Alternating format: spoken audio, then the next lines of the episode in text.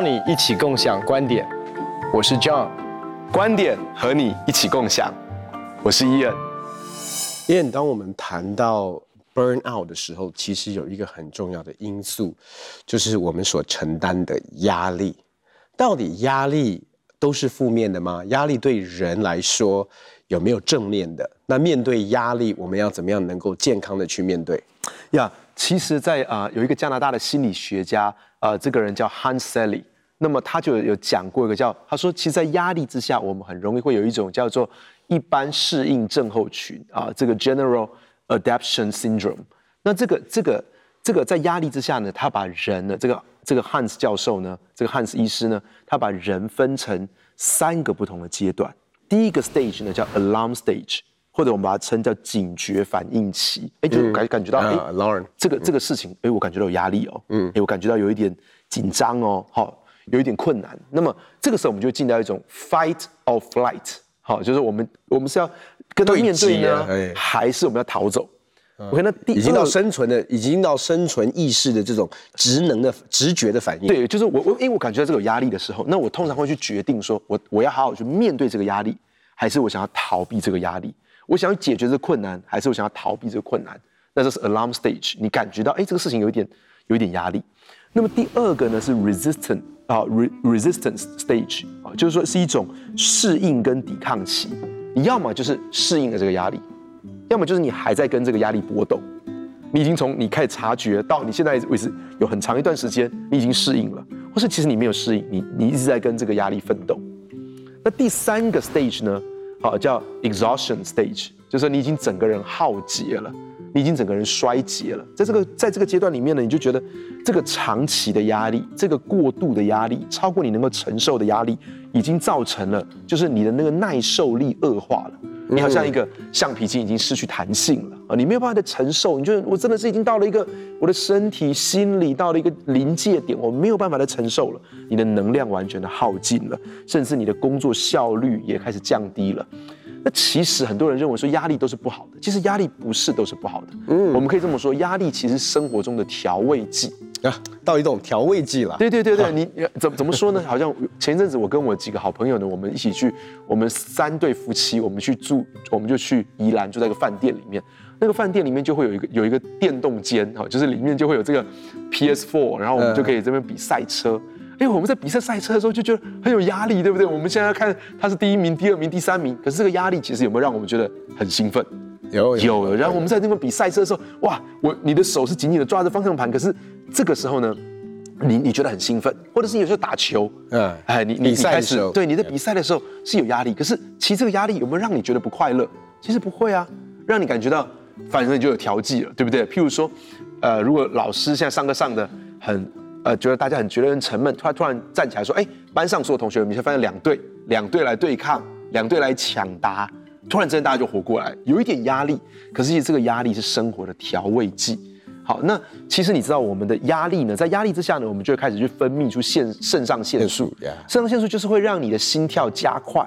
对不对？你的脉搏加快，然后你就感觉到这个心跳加快是为了让你能够去预备面对危机。嗯哼。但同时之间呢，你也在分泌一种叫做呃肾上腺皮质醇，这 cortisol 这个东西呢，或者被翻译成可体松，它这这种是一种压力的荷尔蒙。你知道，当你分泌这个的事情的时候，你的血液循环会增加，你的新陈代谢会增加，你的血糖会升高，你的血压会升高，你的细胞会开始释放出啊、葡萄糖，释放出脂肪，释放出氨基酸，因为你的身体要增加能量来帮助你来面对危机。所以其实如果是适度的话，如果是短期的话，其实对你的身体是好的。因为你释放出了这些能量，让你能够面对危机。问题是，如果它长期的过度的分泌的话，就会造成你的精神紧张，你的血糖会上升，你的免疫力会下降，甚至你的记忆力会衰退。所以很多人在这种长期的压力之下，就会变得很容易感冒，很容易生病，因为他的免疫力下降了。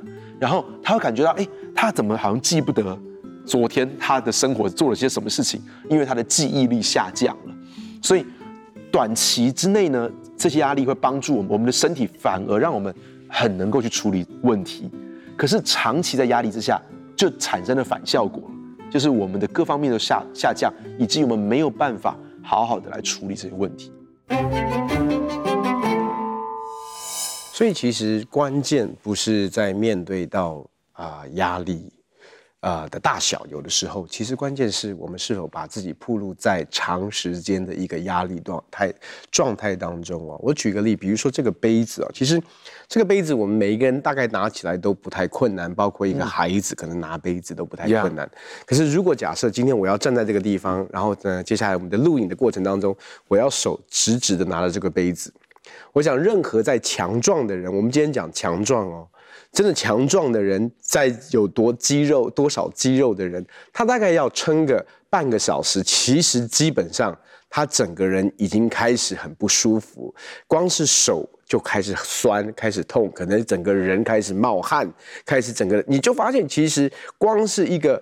一个杯子加上水的这样很基本的一个重量，其实在长时间也不用很长。半个小时、一个小时，其实我们的身体就耐不住了。所以，我们我们是不是这一集我们都要这样一直举着？呃，这个这个其实我，我可以放下，你可以继续。呃，哦，没关系，我我当然比较强，所以我再给我五分钟的时间啊。没有，重点是我可以把越越喝水就越少。所以意思是说，我们的文化也开始塑造一种对于面对抗压的一种，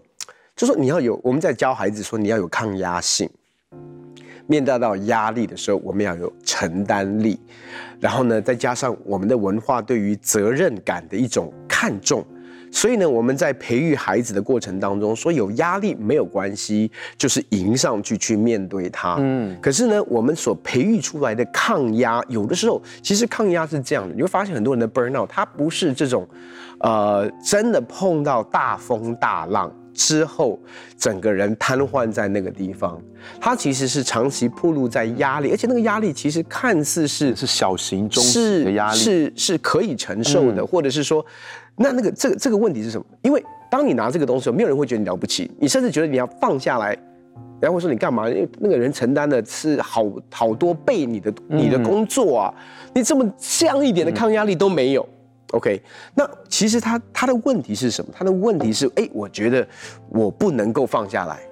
嗯，哦，我觉得我，哎，我就需要承担这样的一个责任感。很多时候是，其实有的时候是一种假的责任感在作祟，或者是一种羞耻，让我们觉得说，哎，我怎么会软弱到一个我拿不起这个杯子，或者是我现在会酸会痛，我才承担这么一点点就酸痛。可是他其实不知道的是，我们一直在强调的一个观念，就是不管是配速也好，或者是在生活当中的一种韵律或者是节奏，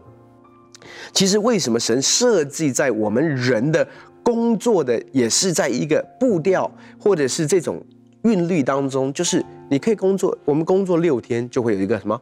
安息日，嗯，那那个安息日其实是什么？它的安息日。旧约的规定哦，律法的规定是非常非常的是，是什么都不能做的啊。意思是说，他强迫你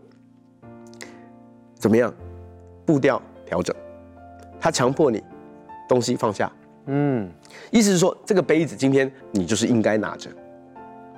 没有关系。到安息日，每个人都得放假，老板放假，员工放假，甚至是牛羊牲畜。所有东西都放下，这个恶，不管这个恶是大，嗯，还是小，但是重点是说，只要我们的生活当中，其实抗压性真的抗压性是什么？就是该交托的时候交托，该放的时候放，还是可以再承担。可是我们有时候是放都不愿意放，那因为它是慢慢的在对我们的身心灵的一种影响。所以有时候到一个地步，是你真的有时候是我们不允许放，旁边的人也不允许我们放，可能是妻子不允许，因为你可能说我要做一个完美的丈夫，我要做个完美的爸爸，所以你给自己很多很多这些的压力啊，我要有好的表现，我要对我的孩子是怎么样，我在他的学业上面我要能够提供什么，很多时候你就你把自己拱到一个地方，是你没得放，你也不让自己下来，所以怎么样能够在适当的时间让自己在。在我们的生活的步调跟韵律当中，你找到一个 rhythm，就是我时拿，我时放，那你就发现它是有一种那种抗压的那种，它不是一种已经疲乏到一个地步，是随时会崩掉的。嗯，它是有张力，可是会松，有张力可以会松。很多东西在我们生活当中看起来并不像是压力，可是如果每天都在这个当中，那就会是个压力。我就想到我的妻子啊，那那个时候她呃生了老大的时候，她就觉得她要喂母奶，她就觉得说如果孩子喝母奶，哦、妈妈新呃新科妈妈压力很大，对，她就觉得说一定要给他喝母奶，喝母奶才不会过敏，喝母奶、嗯、孩子的营养才会均衡，所以她就每天她就要去挤奶，她就觉得说一定要来喂孩子，可是她又没有什么奶水，你知道吗？就是她在这个过程当中，每一天每一天。好，那我就说，哎、欸，你不要这样，好，就是如果你一直在这个压力之下，那个母奶里面会不会也有一些好这种毒素啊，或者什么东西？是，其实我觉得孩子其实喝很多喝配方奶的哈，也是很健康的。譬如说我自己呢，我我生下来呢，我都喝母奶，可是我这个人都很过敏的。我的太太呢，都喝配方奶长大的，但是她自己本身没有什么过敏。所以我就说，你要从这个当中得到释放。那后来她当了妈妈之后呢，她又开始觉得说，她一定要每天都亲手做菜给孩子吃。那么其实这个事情呢，每一天她就要想哦，因为孩子呢又昨天已经吃过这个，前天吃过这个，她就说妈妈我不要吃。每一天她就想要变什么花样。虽然是做菜给小小的一个家庭吃，可是她也会有很大的压力啊。好，就是说，或者是呃，这个要整理家里面，把家里面弄得干干净净的，就是好不容易把家里弄干净的时候，那孩子。他们又开始这样玩游戏，又把这些东西弄乱，他就开始觉得很有压力。所以其实有些时候在我们生活当中，我们甚至看我们的家里面的我们的妻子，好，我们的孩子，我们看他每天都在这个当中，我们觉得这是个小事情，这个功课对他是个小事情，呃，这个家务对他来说不是个困难的事情，对，在这个职场上来说，觉得这个不是个大的事情。可是每一天在其中，那真的就会形成一种无形的压力。那么，那人在压力的时候要怎么去解决它呢？如果这个压力来自是工作，那我觉得很多人就觉得说，我得要解决它。你刚刚讲说责任感，你刚刚说我们华人呢都是非常非常有责任感的，我们就觉得我们一定要解决这个问题。对，是没有错，在工作上我们一定要解决这个问题，可是不见得一定要是借着我们自己来解决这个问题。对对，对，就是很多时候是可以一个 team 来解决这个问题，是我们整个团队一起来做它，好，或者我们有其他的资源。可是很多时候，如果我那我为什么我不会去找？帮助呢，或者是有些有些人他不会找帮助，他认为一定要他自己，他可能有一个 superstar 的观念，他觉得他一定要是那个超级巨星，他一定要能够解决每一个人的问题，那这是他内在的事情。那另外一个事情呢，是很多人呢，他不懂得去找跟他互补的人。你知道有些人他很新，他就会去看到他去找的这些人呢，都是跟他有一样特质的。结果这些人，譬如说他是一个非常充满 idea 的，可是他不是那么细腻会去执行的，他也充满了。他去找了一堆都很有 idea，大家在那边哇 brainstorming 的时候非常的开心，大家脑力激荡，好兴奋哦。可是没有人去执行它，所以你一定要去。通常开会大家都是这个样子。对，你一定要去找那种他他是跟你是非常互补的。OK，那另外一个事情是，有些人呢，他不他去找 team 的时候，你会发现他去找的人哦，都是能力没有他强的。这也是跟他内在有关，因为他希望他在这个 team 里面是最突出的。以至于他没有办法去找到一个人，如果如果他去找到一个啊、呃、团队的成员，或是助手，或是属下来做，然后这个属下得到很大的肯定，他就觉得哎，我的价值，这如果我们能够在找这个 team 的时候找到是跟我们互补的人，而且是非常有能力的人，那么我们就会发现一件事情是，我们在这个团队里面大家都贡献了一部分，然后把这个困难的任务来完成了。另外一个很重要的是，我在啊、呃、一个有一个书上啊叫《Healing and Wholeness》这本书啊，医治跟整全。这本书里面讲一个很有趣的例子，他说有一个音乐家，他得了忧郁症，那他去看了什么咨商辅导啊，看了医生啊，然后接受很多的祷告都没效，结果这个这个这个人就觉得很厌世，他就觉得说他很很难过。有一天他开车去的时候，突然车子爆胎，车子爆胎呢，他就到处去找那种啊找找螺丝，找那种修的东西啊，扳手啊，然后千斤顶把这个车修，在那个修车子那一个多小时里面，突然之间发现。他好了，突然他发现他整个心情变得很好，为什么呢？因为他转换。这个这个音乐家呢，他他本来你知道，音乐家所做的工作跟这个亲手用工具去修车子的工作 是完完全全不同的。他们所需要的脑力的活动，你知道，他本来是他所想的，他本来所需要的功用，在这个修车上是完全不同的。他并不是休息。可是他转进了另外一个领域，而这个领域让他很有满足感。那么这个这个这个这个故事里面还很有趣一件事情，这是真实的故事。这个忧郁症的音乐家呢，那天晚上他他做了一个梦，他梦到有个高大的黑人我现在讲的是一个一个啊、呃、一个牧师，也是一个心理咨商师，叫 John Sanford，他他所他所写的书哈，那他就是他就这样讲，他说这个这个高大的，他就梦到一个高大的黑人手上拿了很多很多的工具，然后修房子，他就感觉到神是要他去重拾去用一些工具去修东西，你知道在国外有很多。DIY，他们会去盖一间房子，会去修一个车库，会做一些东西。他就开始去买好多好多的那种好工具的那这种到那种居家仓库去，然后买很多这种各式各样的东西，然后去做。哇，在做的过程当中得到好大的满足感，好享受。所以你知道有些人他们开始他们他们要怎么样子能够从压力当中得到释放？其实不是不用脑子，可能是把他们的脑子转换到另外一些是用他的手去做的一些劳动，也可能是。种种园艺呀，啊，种种青菜啊，或者是修修东西啊，他在这当中就会得到很大的满足感。有的时候，我们对自己的一个要求的完美，或者是觉得我一定要做到达到什么样的成就，或者是目目标，或者是甚至是我们不愿意示弱。我觉得我们的文化里面其实不愿，有的时候不允许我们，包括是男人。或者是做老公的，表露出我们里面脆弱的一面。那其实到面对到压力，其实每一个人都有我们脆弱的一面。那我们怎么样在适当的过程当中寻找帮助？我觉得第一层的帮助，其实是我能否，我是否可以敞开谈我里面的压力？嗯，因为我觉得很多人来讲，光是要去，光是要认出他面对的压力，然后来谈论压力本身就有一个很大的挑战。因为我们的文化不允许我们示弱，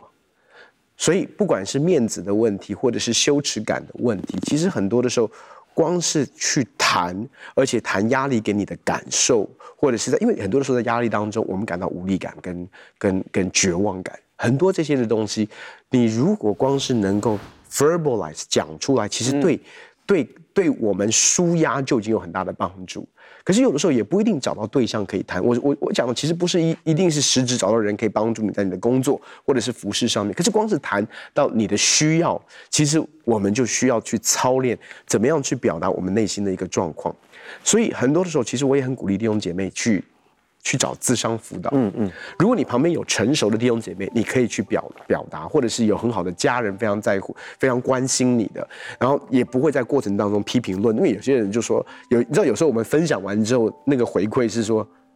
啊，你怎么那么、那么、那么那那那么嫩，或者是说那么没有承担力？那那时候其实是很很深的一个在。在过程当中，你没有得到怜悯哦，那那那其实是在对对一个被被被压力压住的人是一点帮助都没有的。所以有的时候，在我们真的找不到好的对象的时候，其实去找咨商辅导员去谈我们心里面的状态，透过他们的专业，让我们更清楚知道，哎，what is going 到到底我里面发生了什么状况？到底这个压力给我现在的还是一个正面的一个影响，还是已经进入到一个负面，甚至到一个负面的循环的里面？那有多少的压力是我？自己给自己的有多少压力？是因为环境，是因为工作等等。那我怎么样去正确的去舒压？这些透过智商辅导员都可以给我们很大的帮助。我我觉得有的时候我们人一定要有兴趣，我我们那个兴趣是是是可以陶冶，或者是说可以帮助我们的。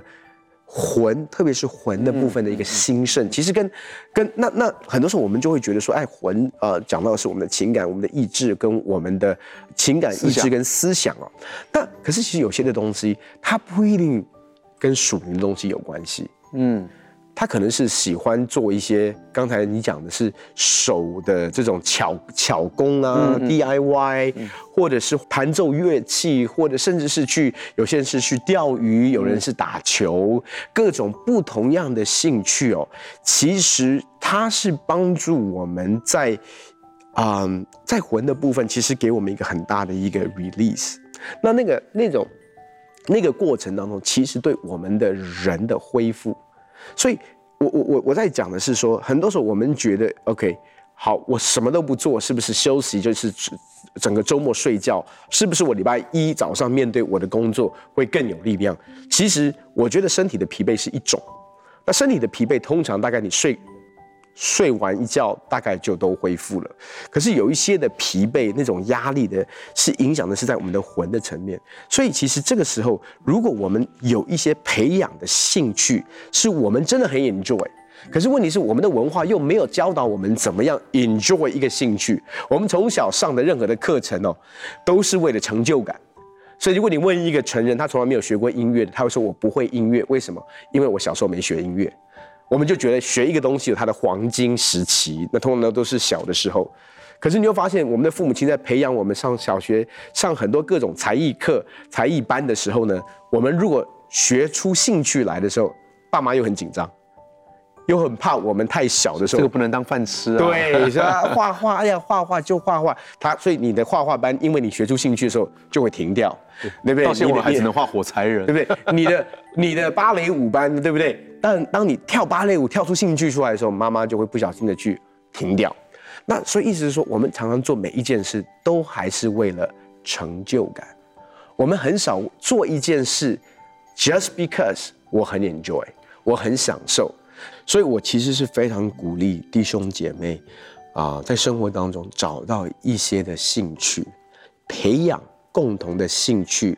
或者是类似的兴趣，其实对婚姻。对夫妻、对家庭都有很大的帮助。很多时候，男人有一个他认为他在工作上的责任；很多时候，女人她认为她对于这个婚姻或对于这个孩子有一种责任。而这些责任其实长期以来都是一种无形的压力。压力如果适度是好的，它让我们的生活有调剂。可是，如果当压力太过长期、过度的时候，那我们在这个当中，我们必须要学会把它说出来。我们必须要学会，让我们自己适度的常常有一些切换，去做一些我们有兴趣的事情，或者是啊、呃，不管是敲敲打打，或是烹饪，或者是画画，呃，就是我们可以做这些事情来调剂它，以免我们自己从这个阶段里面，从适应或抵抗的阶段，慢慢的走进到衰竭的阶段里面，以至于我们其实就没有办法很好的来处理压力了。